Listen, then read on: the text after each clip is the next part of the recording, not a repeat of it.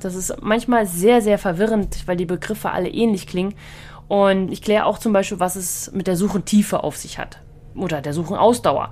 Was, was der Unterschied zwischen der kleinen Suche und der großen Suche ist. Ja, also was, weil das zeigt man ganz, ganz unterschiedlich und das hat einen ganz unterschiedlichen Nutzen. Ja, heißt beides Suche, aber ist was total unterschiedliches.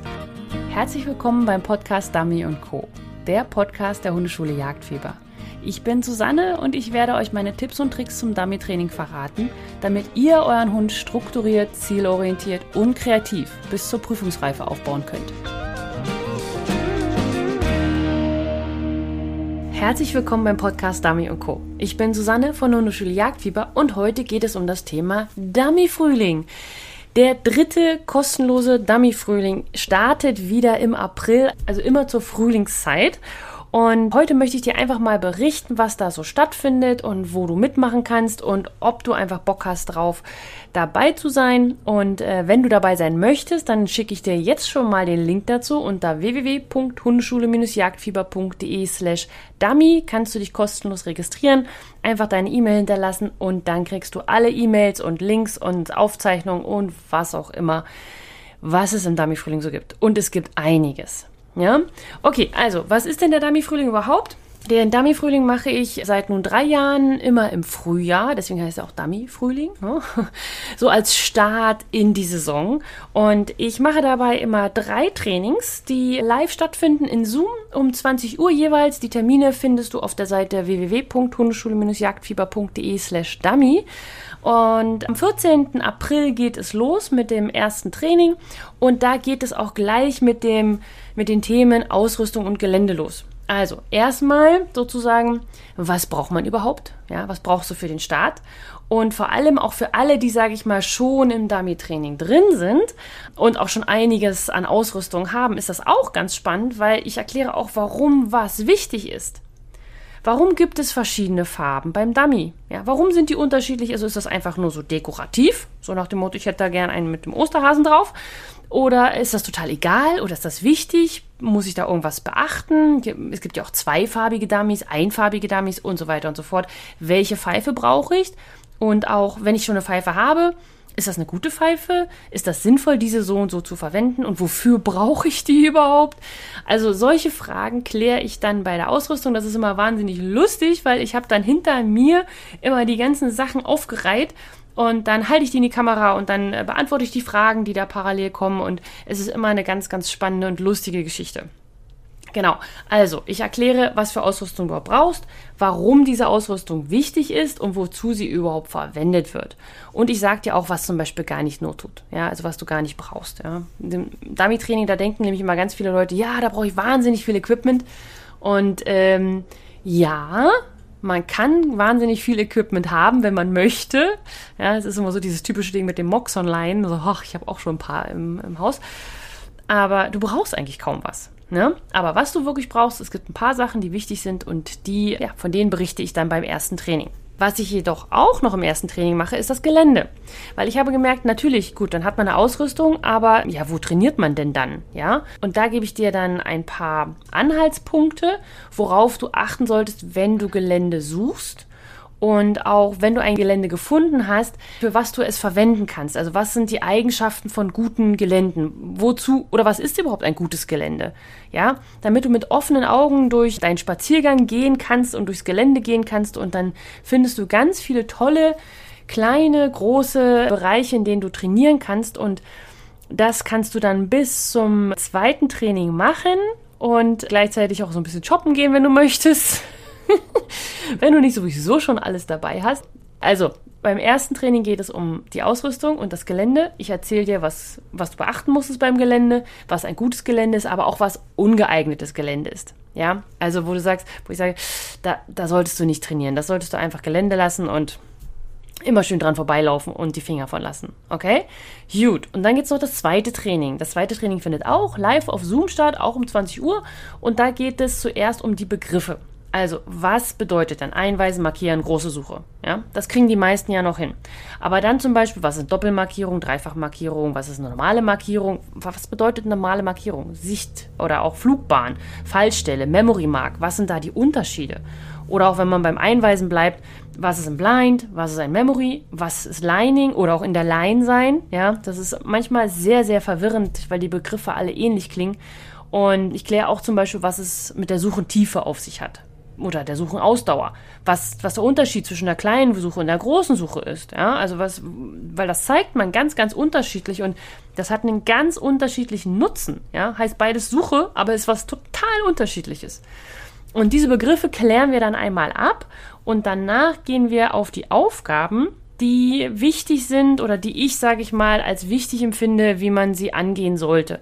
Also welche Aufgaben sollte man zu welcher Zeit trainieren, damit du deinen Hund nicht über und nicht unterforderst.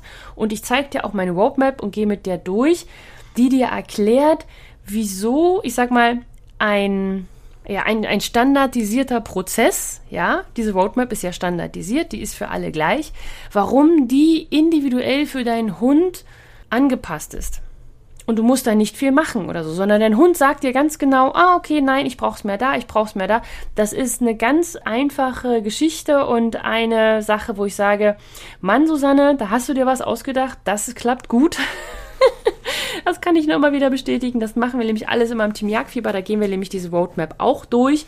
Und anhand dieser Roadmap zeige ich dir, welche Aufgaben du mit deinem Hund jetzt trainieren solltest und gib dir dann auch natürlich gleich noch einen Trainingsplan an die Hand, sodass du dann gleich losstarten kannst. Das heißt, du hast dir vorher die Ausrüstung besorgt, du weißt, welches Gelände es gibt, du weißt, wie die Begriffe heißen. Also wenn du zum Beispiel mal ein Buch über Dummy-Training in die Hand nimmst, weißt du gleich genau, ach, okay, sie meint das und das.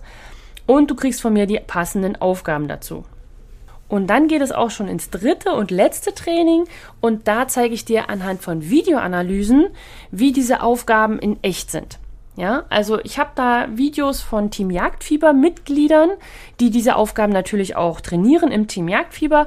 Und dort gibt es ja eine Community, dort können sie Videos hochladen und dann werden sie von den Moderatoren betreut. Ich bin auch da.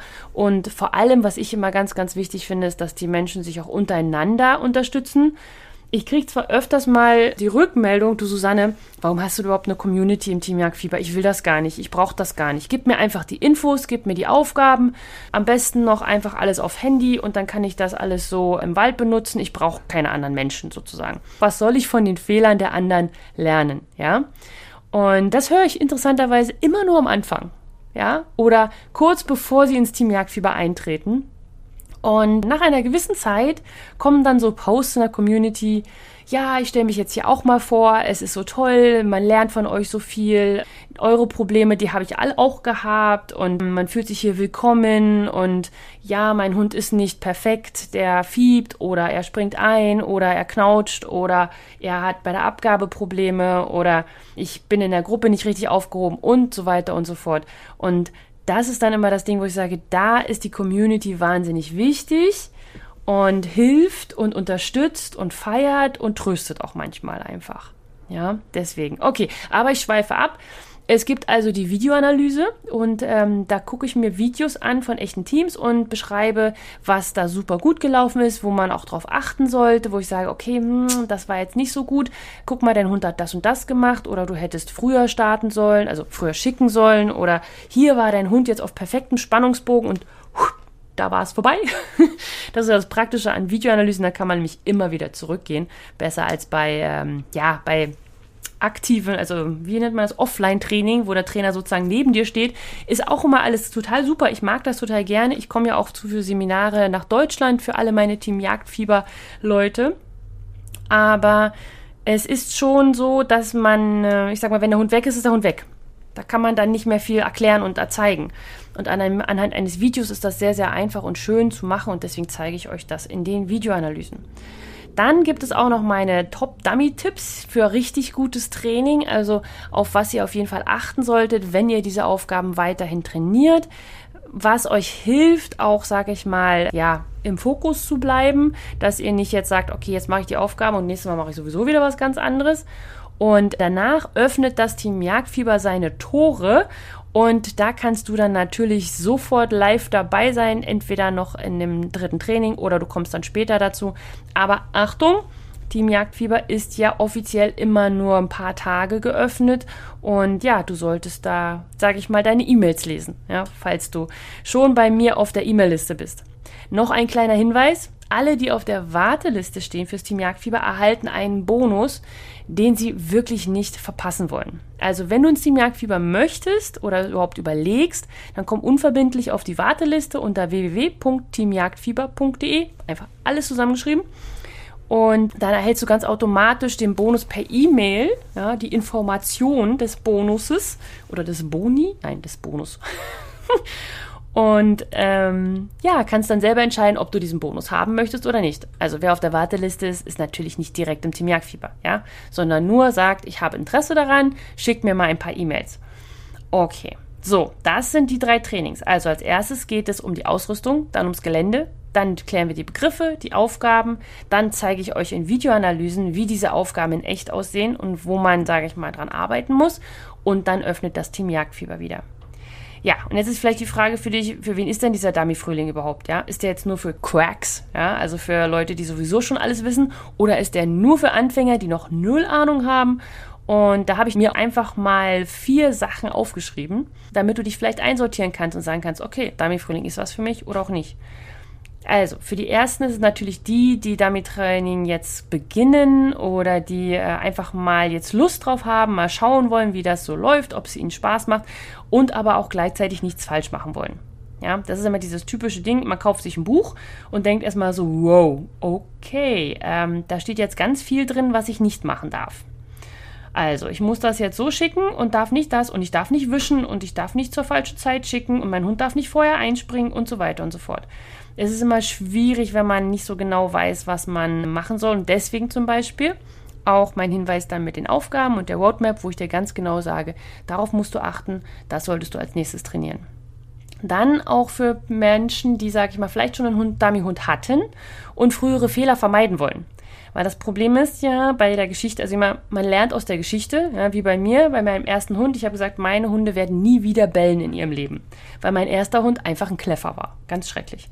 Und die Frage ist nur, okay, das ist jetzt mein Vorsatz, aber wie schaffe ich das denn jetzt, dass mein nächster Hund halt nicht so bellig wird? Weil meistens weiß, man hat es ja nicht mit Absicht gemacht. Man hat ja nicht mit Absicht einen Hund im Dummy-Training ausgebildet, zum Beispiel, der dann fiebt oder so. Aber man weiß auch manchmal nicht, woran es nun gelegen hat.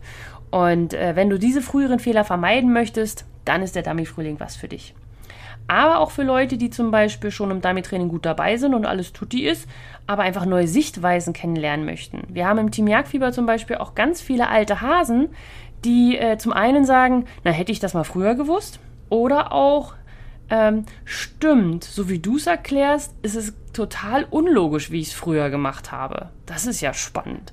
Ja, aber auch zum Beispiel, wo wir dann Diskussionen haben, wo dann gesagt wird, du Susanne, ich mache das aber anders. Ich so, ja, würde ich nicht so machen, aber wenn du damit klarkommst, ist doch perfekt, ist doch super. Ja? Gerade so großes Thema Handling und so. Das ist immer super spannend, wenn wir dann in den Fragerunden im Team Jagdfieber öfters mal auch untereinander diskutieren, was möglich ist und was nicht möglich ist und was es so alles gibt. Auch ganz spannend immer, also wenn mir eine Frage gestellt wird in der Fragerunde, dann helfen die anwesenden Mitglieder auch im Chat nach. Also der Chat ist immer offen und dann äh, unterhalten wir uns da oder dann kriegen sie noch Tipps hinter im Nachhinein und auch so dieses typische, ja, ich hatte das Problem auch, ich habe das probiert und das hat funktioniert.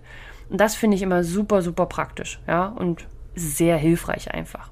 Okay, also auch für dich ist der Dummy-Frühling, weil du kriegst von mir sozusagen mal ein richtiges Konzept von vorn bis hinten, wie du anfangen solltest. Und dann kannst du mal überlegen, vielleicht nimmst du dir so ein, zwei, drei Rosinen raus und baust sie bei dir mit in dein Training ein. So, und wenn du dich anmelden möchtest, völlig kostenlos, dann komm einfach auf die Webseite www.hundeschule-jagdfieber.de slash dummy.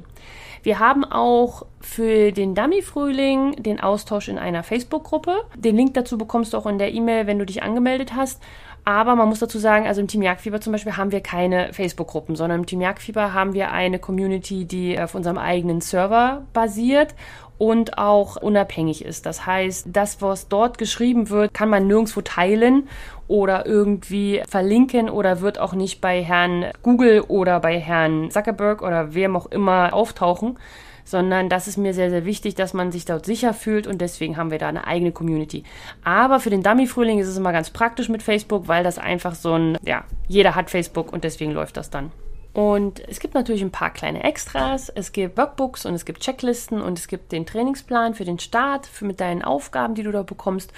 Und ja, also was soll ich sagen? Meldet euch einfach an. Es wird lustig. Ich habe richtig, richtig Bock drauf, weil ich es ja alles nur noch einmal im Jahr mache. Ja, nur noch der Dummy-Frühling findet nur noch einmal im Jahr statt. Ist ja auch noch einmal im Jahr Frühling. Unter www.hundeschule-jagdfieber.de slash dummy.